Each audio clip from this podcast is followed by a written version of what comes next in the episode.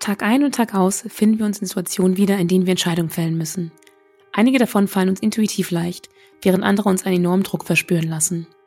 Damit uns Entscheidungen nicht komplett außer Gefecht setzen, gilt es einerseits, ein fundiertes Wissen zu haben zu dem Thema, an dem wir Entscheidungen treffen müssen, und weiter hilft es, Übung zu haben, schwierige Entscheidungen zu treffen. Und genau darum geht es in der heutigen Episode.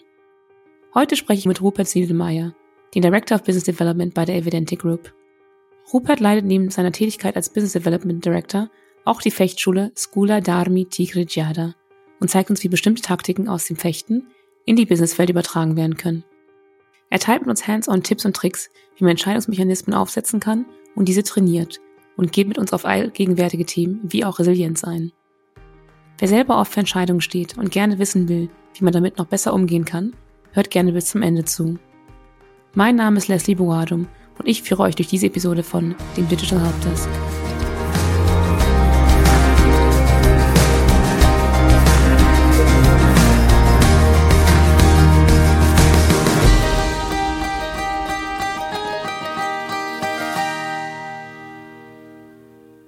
Hallo und herzlich willkommen zur heutigen Episode. In der heutigen Episode haben wir Rupert Sedelmeier, Director Business Development bei der Evidenti Group zu Gast. Hi Rupert. Hallo Leslie, freut mich hier zu sein. Hi, freut mich, dich dabei zu haben. Rupert, als Director ist es natürlich fast ein tägliches Brot, Entscheidungen zu treffen, welche die Mitarbeiter und auch die Unternehmensrichtung beeinflussen. Das kann natürlich zu enorm viel Druck führen. Die Zuhörerinnen wissen es ja noch nicht, aber ich weiß es schon, dass du fechtest und das Fechten dir unfassbar geholfen hat, solche Entscheidungen durchdacht und strategisch anzugehen. Da freue ich mich schon auf einiges drüber zu lernen. Also ich persönlich denke ja immer, wenn ich Fechten höre, ähm, nicht unbedingt an Entscheidungen, sondern an Leute im weißen Anzug mit Schwert. Das ist aber wahrscheinlich nur die halbe Miete. Kannst du uns einen kleinen Einblick in die Welt des Fechtens geben? Ja, sehr gern. Ähm, also zunächst ja, neben meinem äh, Beruf im Business Development führe ich in München noch eine kleine Fechtschule, ähm, die Scola d'Armi Tigre di Giada, die Waffenschule Jadetiger. Und äh, das, wie man an dem Namen vielleicht schon hört, ähm, ist keine normale Sportfechtschule. Also grundsätzlich ist Fechten ja erstmal nur eine Auseinandersetzung von zwei bewaffneten Leuten mit Nahkampfwaffen. Also das heißt, es ist ein sehr allgemeiner Begriff. Äh, wenn man jetzt sich jetzt eben das äh, olympische Sportfechten vorstellt, dann ist es wirklich nur ein Teil. Grundsätzlich kann man fünf Arten des Fechtens unterscheiden. Und die haben eben verschiedene Schwerpunkte und demnach ziehen die auch unterschiedliche Leute an. Also es gibt zunächst das Sportfechten, das ist eben das Klassische, was man ab und zu im Fernsehen auch sieht. Hier ist der Schwerpunkt auf einem sportlichen Wettkampf nach bestimmten Regeln. Also da geht es nicht so sehr um die Echtwaffen oder tatsächlich irgendwie Waffen zu führen, sondern es geht um den Wettkampf. Dann gibt es einmal das Bühnenfechten, das kennen sicher auch die meisten. Das hat eben mit jeder Kampfszene in jedem Film oder jedem Theaterstück zu tun. Hier geht es hauptsächlich ums Aussehen. Dann als dritte Variante, weniger bekannt, aber vielleicht haben es auch schon ein paar Leute gehört, gibt es noch das akademische Fechten. Das ist die äh, sogenannte Mensur, was die schlagenden Studentenverbindungen machen. Das ist eine sehr ritualisierte Art des Fechtens, wo es hauptsächlich um die Charakterbildung, also das heißt um die Ausbildung des einzelnen Menschen zu Charakterstärke und ähm, ähnlichen Dingen geht. Also da geht es darum, sich auch der Gefahr zu stellen. Die kämpfen zum Beispiel auch mit scharfen Waffen. Dann gibt es das historische Fechten, was ich bei einem guten Freund von mir im Fechtboden Zimmermann trainiere. Da geht es eben darum, um alte Sachen wiederzuentdecken, zu rekonstruieren aus alten Quellen. Also da ist es, was man auf Mittelaltermärkten auch sieht, zum Beispiel das Schwertfechten, ähm, wo es eben heute keine lebende Tradition mehr gibt, aber die man aus alten Quellen noch rekonstruieren kann. Ich persönlich mache hier äh, Degen- und Säbelfechten aus dem 18. und 19. Jahrhundert. Und dann, zu guter Letzt, was, was ich in meiner Schule selber unterrichte, ist das sogenannte traditionelle Fechten. Hier geht es hauptsächlich um die lebende Weitergabe von Traditionen, die bis heute überlebt haben. Äh, in meiner Schule sind es äh, norditalienische Traditionen. Also ich habe einen Fechtlehrer in Genua, der mir das beibringt. Und äh, das ist hauptsächlich mündlich überlieferte Tradition. Ja, das wäre so die grundsätzliche Aufteilung. Cool.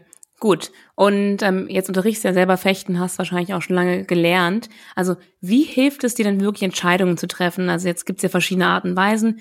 Wie kann man da wirklich mit umgehen? Ja, also Fechten als bewaffnete Auseinandersetzung ist ja grundsätzlich mal, also heute, wo wir natürlich Übungswaffen und ähm, äh, entsprechende Schutzausrüstung verwenden, ist es für uns hauptsächlich eine Kombination aus Athletik, Taktik und äh, der Nutzung der Waffe. Also das heißt, ich muss mein Werkzeug richtig verwenden. Ja. Außerdem ähm, ist es so, dass man im Fechten normalerweise keine Treffer einstecken kann. Also nicht wie im Boxen, wo man sagt, die ersten zehn Schläge nehme ich schon, sondern wenn es um die Auseinandersetzung mit scharfen Waffen geht, dann muss man eben wirklich in jedem Moment die richtige Entscheidung treffen. Und das bedeutet einmal, ich muss taktisch richtig entscheiden. Ich muss äh, sozusagen nicht emotional, sondern taktisch korrekt entscheiden. Dann ich muss die richtige Technik anwenden. Und äh, ich muss außerdem das richtige Timing haben. Und das sind natürlich Sachen, die man alle direkt aufs Business auch anwenden kann. Man spricht ja beim Fechten auch vom sogenannten Schach mit der Klinge, wo man schon sieht, dass es also auch um eine, den, den Gegner ähm, sozusagen auszutricksen oder, oder schlauer zu sein als der Gegner und eben die Kombination von diesen Faktoren. Ähm, ja, wie hat mich das im Business unterstützt, um bisschen weiter auszuholen. Ja, also einmal ist es so, dass es mich sehr stark gelehrt hat, taktisch zu denken. Wie gesagt, nicht Emotion, äh, nicht emotional. Also das bedeutet, man muss in dem Moment, wenn man irgendeine Situation konfrontiert ist, einen Schritt zurückgehen und schauen, okay, was mache ich hier taktisch und nicht sofort impulsiv nach vorne gehen dann ist es natürlich so, dass das Timing sehr wichtig ist. Also einfach das, was sagt man wann. Das ist auch im Firmenalltag natürlich bekannt. Also ich kann eine Sache zum falschen Zeitpunkt sagen, dann ist sie schlecht und eine Sache zum richtigen Zeitpunkt, dann ist es eine wunderbare Einfall. Und außerdem ist natürlich die grundsätzliche, das grundsätzliche Üben von Auseinandersetzungen wichtig. Also das heißt, dass man gewohnt ist, auch man sagt ja Wortgefecht zum Beispiel, ja, ein ordentliches Wortgefecht zu führen. Und zusätzlich gibt es auch noch ein paar hm, Grundregeln. Zum Beispiel mein Meister in Genua sagt häufig, man muss immer damit rechnen, dass der Gegner noch ein Messer hat. Also das heißt, man soll nie all out gehen, sondern man soll immer damit rechnen, dass der Gegner noch ein Ass im Ärmel hat. Das Gegenüber. Das sind alles Sachen, die man wirklich direkt im Business-Alltag anwenden kann. Okay, also alles eigentlich sehr kontrollierte Entscheidungen, die man fällt. Man guckt, was kann als nächstes kommen und ähm, reagiert erst daraufhin. Und wie du sagst, mit dem Ass im Ärmel, also selber wahrscheinlich auch ein Ass im Ärmel haben.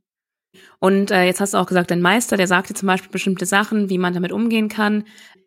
Wie hast du, kann man das dann taktisch wirklich lernen? Also, dass man taktisch lernt, mit Druck umzugehen, weil auch so eine Fechtsituation, auch ein Wortgefecht, ist ja immer eine Hochdrucksituation wie kann man denn lernen, dieses, diesen Schritt zurück zu tun, erstmal kurz zu überlegen und dann ähm, erst zu agieren?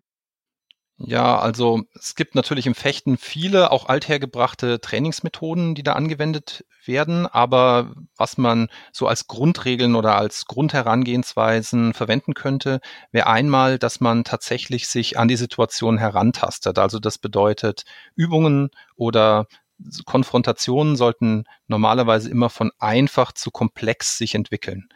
Und das ist eben dieser typische Sprung ins kalte Wasser, der heute häufig propagiert wird, ist aus meiner Sicht gar nicht so günstig, sondern es ist eigentlich, es gibt mehr Selbstvertrauen und eine gesündere Basis, wenn man sich erstmal einfacheren Situationen aussetzt und dann eben erst sich zu schwierigerem entwickelt. Also bei mir ist das zum Beispiel einfach die Auswahl der Kunden, die mir mein, äh, mein Vorgesetzter gibt, dass er sagt, okay, der Kunde ist easygoing, schau mal, wie es mit dem läuft und erst dann äh, entwickelt man sich zu äh, schwierigeren Verhandlungen, zum Beispiel mit biestigen Kunden oder mit grundsätzlich negativ eingestellten Verhandlungspartnern. Dann das zweite, wie gesagt, ähm, dieses Schritt zurück. Das ist eine Grunderkenntnis, die man im Fechten hat, dass die, das gute Verhalten und das, was auch Erfolg bringt, normalerweise nicht die schnelle Bewegung ist, also die rein athletische im Fechten, dass man nach vorne prescht und möglichst schneller sein will wie das Gegenüber, sondern das technisch korrekte Verhalten. Das heißt, wenn ich mich wenn ich mein Rüstzeug, das kann man ja wieder aufs Business übertragen, korrekt verwende in der Situation, bringt mir das langfristig mehr Vorteile, wie wenn ich alles schnell, schnell mache und möglichst schnell, keine Ahnung, versuche Abschlüsse zu machen oder so. Dann mache ich meistens weniger Abschlüsse, wie wenn ich wirklich methodisch an die Sache herangehe. Und dann gibt's auch eine Übungsmethode, die wollte ich unbedingt benennen, weil äh, das äh, wird im Fechtboden Zimmermann ziemlich häufig gemacht. Das ist das sogenannte Stoßen an der Wand. Das bedeutet, da wird der Fechtschüler ähm, wirklich an eine Wand gestellt, kann also nicht zurückweisen und dann beginnt der Lehrer ihn nach und nach energischer zu attackieren und er muss eben in dieser Situation korrekt sich verteidigen und gegen angreifen, ohne zurückzuweichen. Das kann man zum Beispiel in nachgestellten Situationen, in internen Trainings, ähm, im Vertrieb oder im Support, äh, kann man das wunderbar, wunderbar machen. Also, dass man wirklich Leute nimmt, die dann gezielt einen attackieren und man muss sich eben entsprechend souverän verhalten. Und zum Letzten würde ich noch sagen, also es ist halt wichtig, eine Art von Coach zu haben oder Trainer. Bei uns in der Firma haben wir jetzt zum Beispiel äh, kürzlich das sogenannte Senpai-Kohai-Prinzip eingeführt. Das heißt, man hat immer einen älteren Angestellten, der einen führt, einem Feedback gibt und einem Tipps gibt. Das sind alles Methoden, die man sehr gut in allen Firmen integrieren kann. Mhm. Also jetzt hast du auch zum Beispiel gesagt, man soll ja immer versuchen, also diesen Schritt zurückzugehen, eher nicht ins kalte Wasser zu springen. Das geht ja, wenn man zum Beispiel ähm, jetzt sagt, okay, wir möchten zwei Firmen zusammenführen, dann möchte man ja auch alles richtig durchgehen und sagen, wir möchten das alles, was legally gemacht wird und so weiter, ähm, Schritt für Schritt abgehen.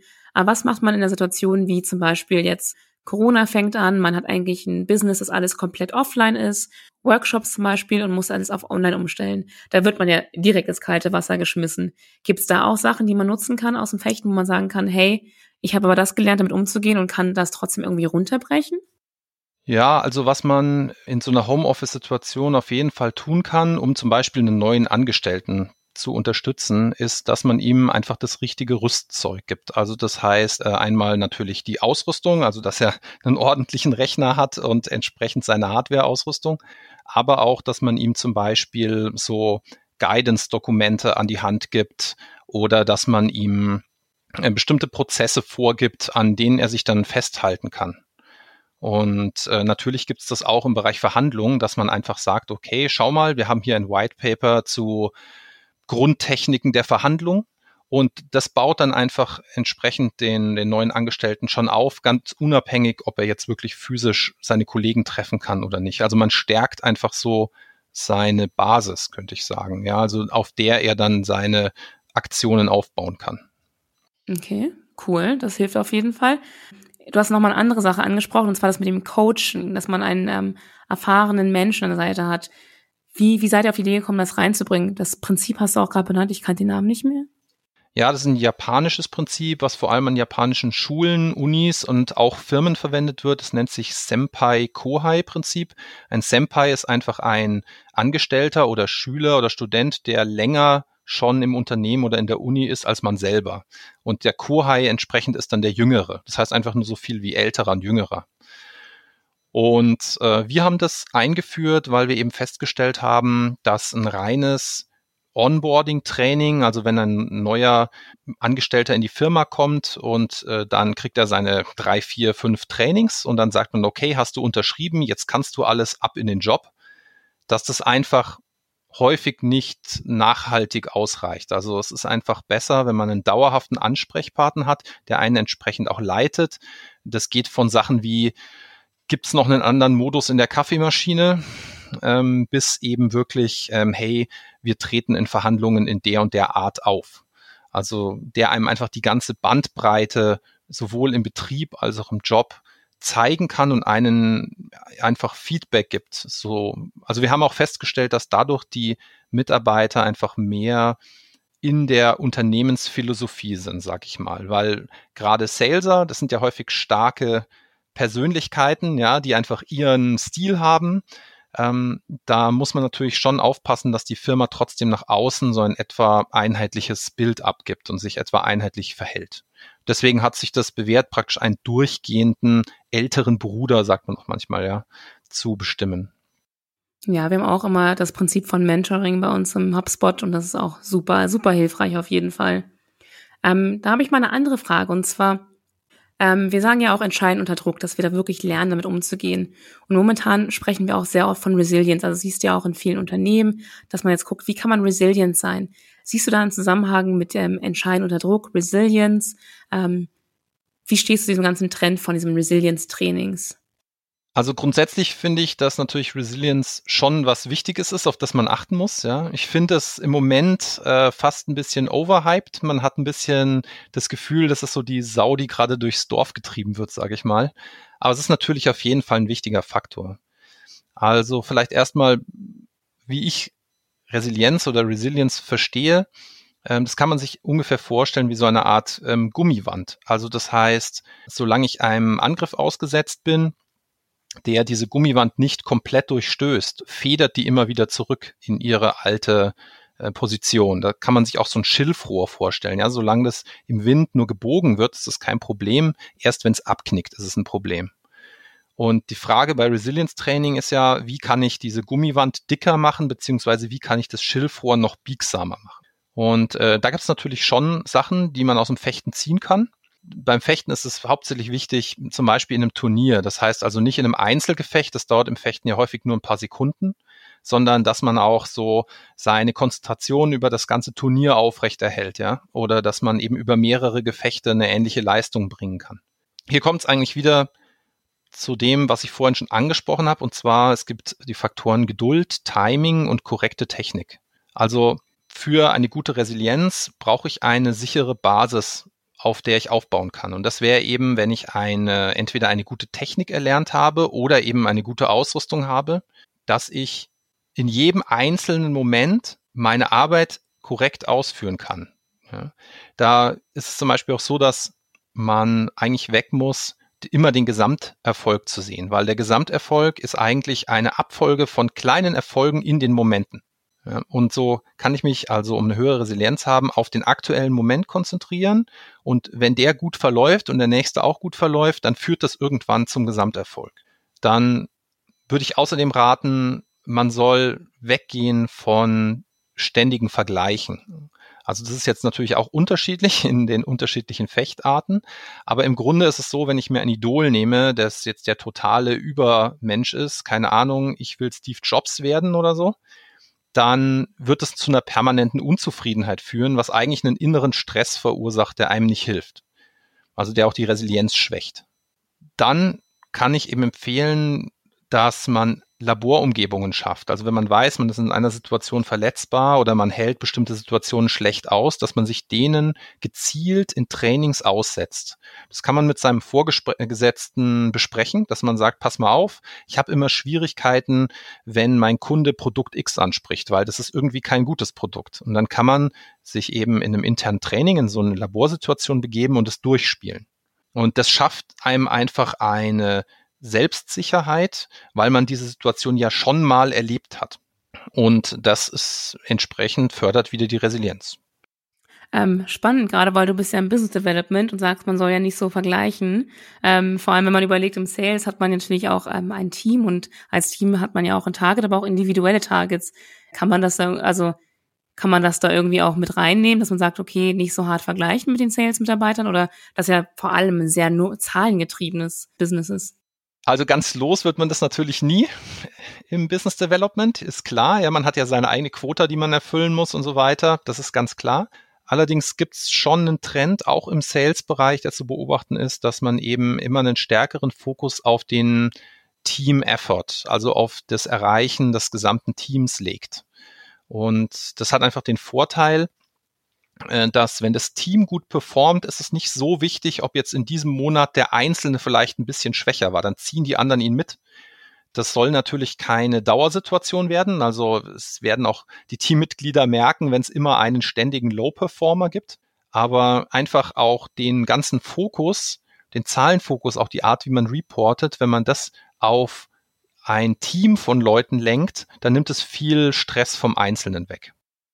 Okay, cool. Das ist auf jeden Fall, fand ich einfach spannend, weil, wie, wie du sagst, ne, Sales ist halt auch mit einer Quota verbunden, aber das macht auf jeden Fall Sinn, auch im, im Team zu denken. Dann eine andere Frage, und zwar, du hast ja schon einmal ein Beispiel gegeben mit dem gegen die Wand drücken und dass man dann halt ein Wortgefecht lernen muss, umzugehen. Gibt es noch andere Sachen, also noch andere Arten von Workshops oder so, die man nutzen kann, wo man wirklich direkt Erfahrungen außen Fechten in das Business reinbringen kann? Ja, also es gibt einen Begriff, äh, das sogenannte situationsoptimale Entscheiden. Hört sich jetzt sehr verkopft an. Ja. Und was es im Prinzip ist, ist, man gibt bestimmte Entscheidungen vor. Mal nehmen, wir nehmen mal an, wir stellen dich an die Wand und ich werfe zwei Bälle auf dich zu. Ja, gleichzeitig. Ich werfe zwei Bälle. Einer von denen ist rot und einer ist grün. Und in dem Moment, wo ich werfe, rufe ich eine Farbe. Und dann äh, sage ich zum Beispiel grün und du musst in dem Moment erkennen und entscheiden, den grünen Ball zu fangen. Das ist so eine Basistraining, äh, wie man im Fechten auch zum Beispiel seine Fähigkeit zum Parieren, also zum Abwehren der gegnerischen Waffe verbessert.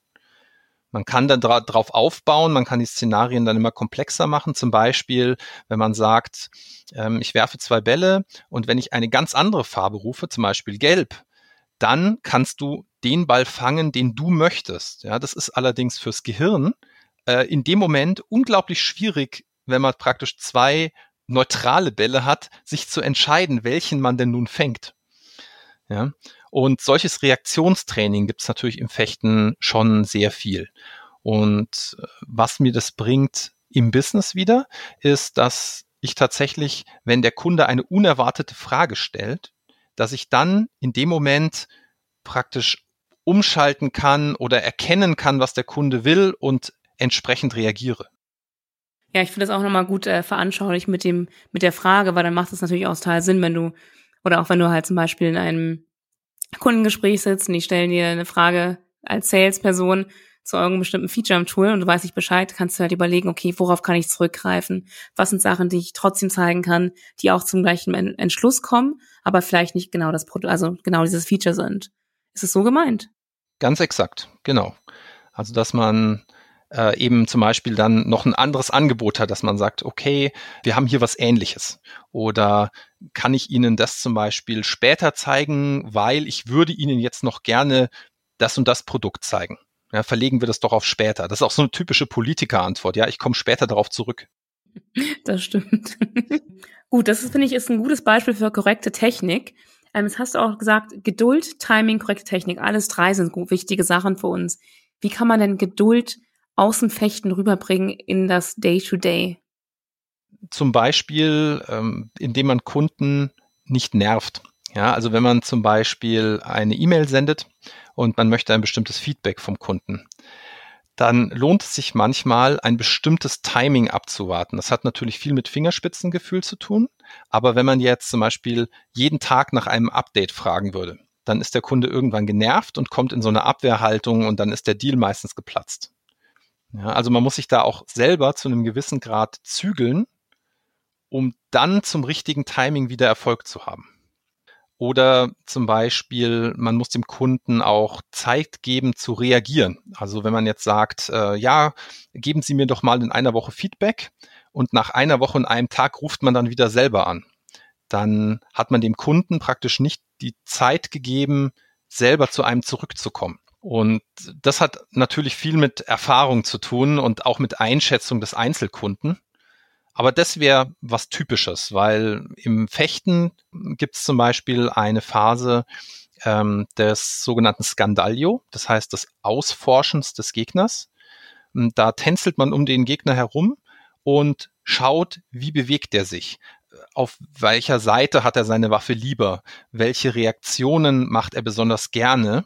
Und wenn man sich die Zeit nicht nimmt, dem Gegner auch zeigen zu lassen, was seine Fehler sind, sozusagen, dann läuft man meistens in eine unbekannte Situation rein und hat oft keinen Erfolg. Also was die Fehler und auch was die Vorlieben sind, da kann man ja auch sehr viel ähm, rausziehen wie auch wie Kunden gerne arbeiten mit einem, was sie gerne, wie sie gerne mit einem umgegangen haben möchten. Solche Sachen kann man ja auch durch dieses Herumtänzeln, also dieses Kennenlernen auch gut lernen. Ja, und eben dem Kunden auch tatsächlich die Luft geben, von selber zu zeigen, was er möchte. Das ist auch ein wichtiger Faktor. Cool. Und das macht ihr wahrscheinlich auch alles in eurem Onboarding-Training mit rein, damit die, die neuen Mitarbeiter das auch verstehen. Ja, also in dem Anfangsmonitoring, äh, Mentoring, nicht Monitoring. cool. Vielleicht noch eine, eine letzte Frage, wenn es okay ist. Und zwar, Hast du vielleicht zwei bis drei Tipps oder also Tricks, Taktiken, die wir nutzen können, um einfach zu merken, wie können wir mit Druck umgehen? Also wir wissen ja, dass alle, also viele waren im Homeoffice und Burnout ist auch wie Resilience in aller Munde. Wie kann man damit umgehen, wenn man so viel Druck hat, gerade bei der Arbeit, dass man das nicht so an sich rankommen lässt und irgendwie dieses Burnout-Thema doch vermeiden kann?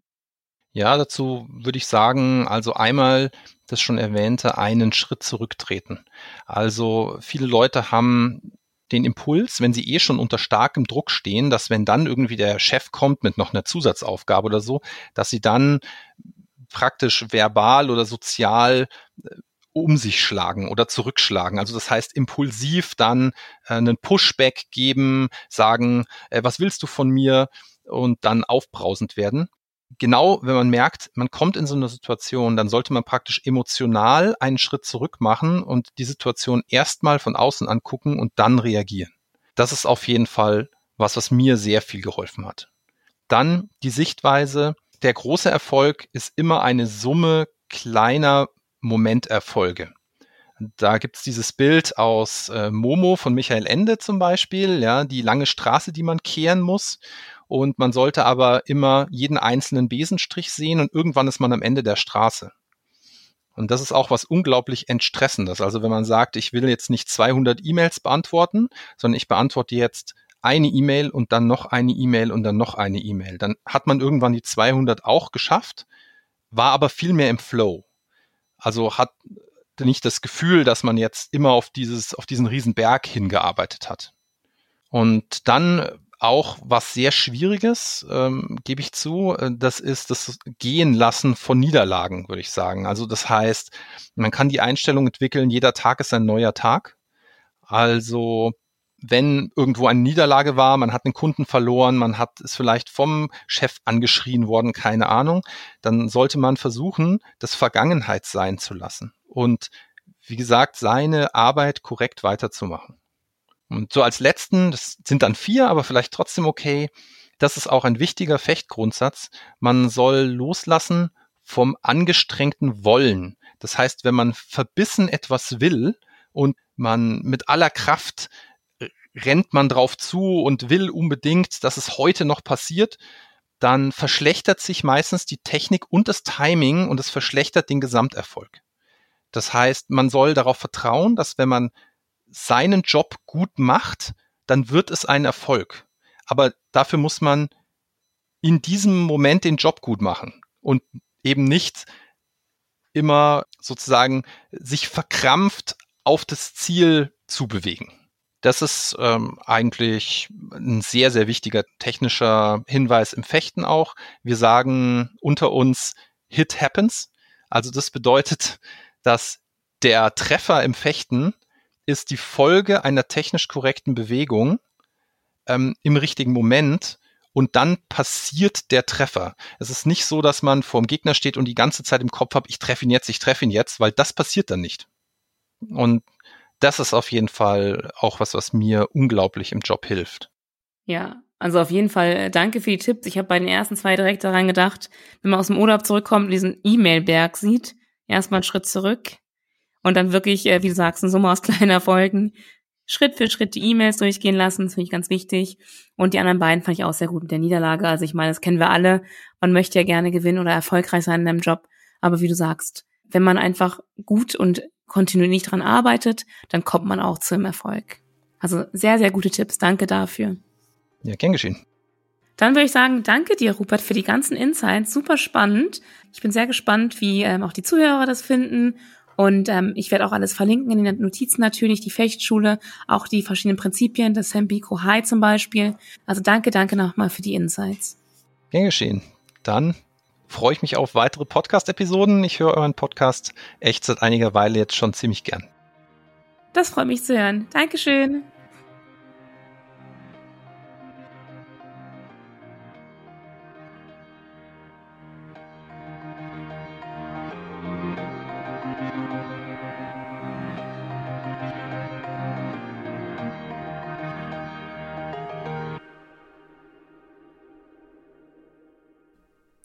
HubSpot.